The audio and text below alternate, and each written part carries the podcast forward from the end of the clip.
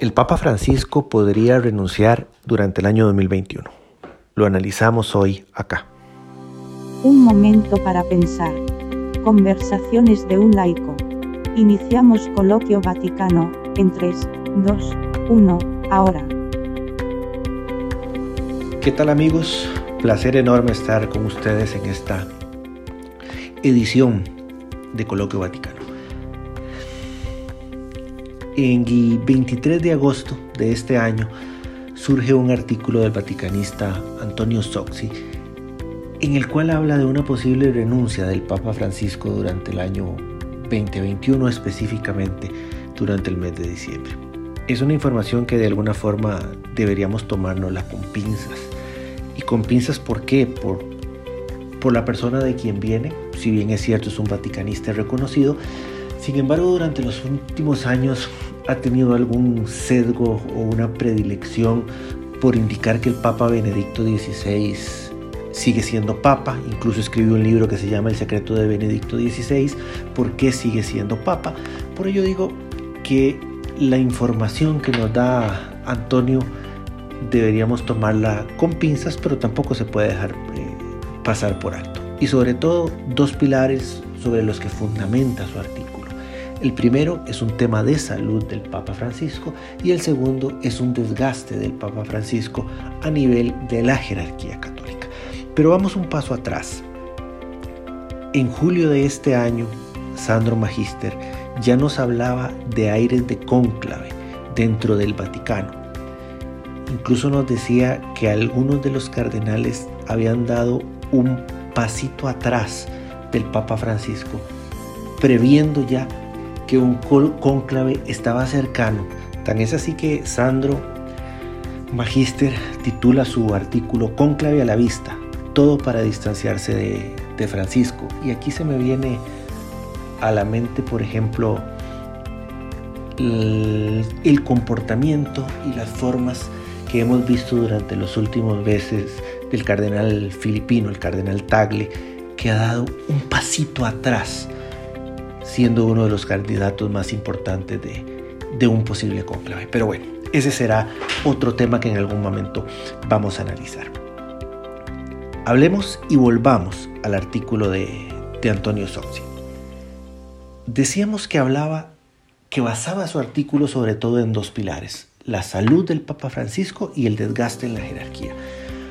A mí, este segundo pilar, el desgaste en la jerarquía, no, no, no, no, me, no me termina de convencer, no es una tesis que me termine de convencer, aun y cuando tenemos que hablar que luego de un papado de ocho años ya existe cierto desgaste. Benedicto XVI renunció a los ocho años de su pontificado. Pero vamos, me parece más creíble el tema de la salud del Papa. El Papa estuvo internado durante 10 días en el hospital tras una cirugía algunos han querido indicar que la cirugía no salió tan bien como, como, se esperaba. Incluso voy a ir a hablar un poco de un blog muy informado a nivel católico y un blog español que se llama La Cigüeña de la Torre, que posiblemente muchos de ustedes lo conocen. La Cigüeña de la Torre escribe, la salud del Papa no es la que dicen, y preocupante según me informan desde la misma Roma.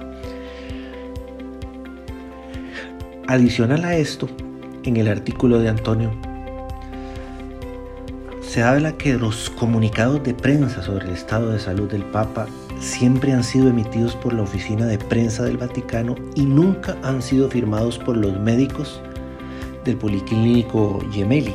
Interesante porque, vamos, si, vamos a hablar de contaduría pública, pues quien tiene que firmar el estado financiero auditado es un contador público. Si vamos a hablar de un tema de derecho, quien tiene que firmar es el abogado. Si vamos estamos hablando de los planos de una casa, los tendrá que firmar el ingeniero o los tendrá que firmar el arquitecto. Y cuando hablamos del estado de salud del Papa, no hay una firma de ningún doctor que se comprometa para indicar que los comunicados de prensa que esté emitiendo el Vaticano es realmente la situación de salud del Papa. Es decir, quién certifica desde el punto de vista profesional que esos comunicados que el Vaticano está dando son apegados a la verdad, apegados a la ciencia y apegados a la medicina. Bueno, eso nos deja también un tema que pensar. Pero también yo quisiera agregar adicional a los dos grandes pilares que hablé desde el principio, yo quisiera agregar otro más. Yo no me imaginaría la renuncia del Papa Francisco mientras esté vivo Benedicto XVI. Si bien es cierto ya es caótico tener dos papas en el Vaticano, uno en ejercicio y el otro emérito, no me quisiera imaginar la situación de un papa en ejercicio y dos papas eméritos. Eso es algo que costaría comprenderlo, pero a ver, podría costar comprenderlo, pero también nos costaba comprender hace ocho años la posibilidad de un papa en ejercicio y otro emérito. Quizá abriendo un poco la mente y abriendo un poco las posibilidades sería un tema de, irnos acostumbrando, pero sí me parece que no, no sería la, la vía más adecuada tener dos papas eméritos y uno reinante. Y ante toda esta situación surge una noticia interesantísima y es que una canonista llamada Geraldina Boni acaba de publicar un proyecto de ley en el cual dice ella que es fruto de la colaboración de la ciencia canónica sobre la sede romana totalmente impedida y la renuncia del Papa, y con la que espera que el legislador supremo, que es el Papa, pueda sacar ideas razonadas y bien argumentadas para la promulgación de la legislación sobre estos temas. Es decir, legislación que ahora parece urgente y no puede posponerse, dice Geraldina Bori.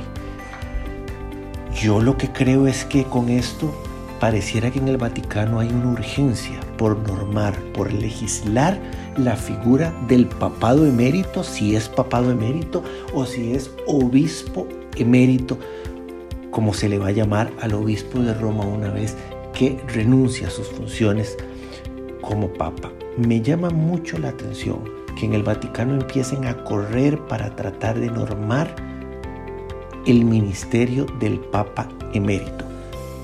Y esto podría ser porque el Papa Francisco tenga intenciones realmente de renunciar y porque el pontificado del Papa Francisco se empiece a acercar a su final.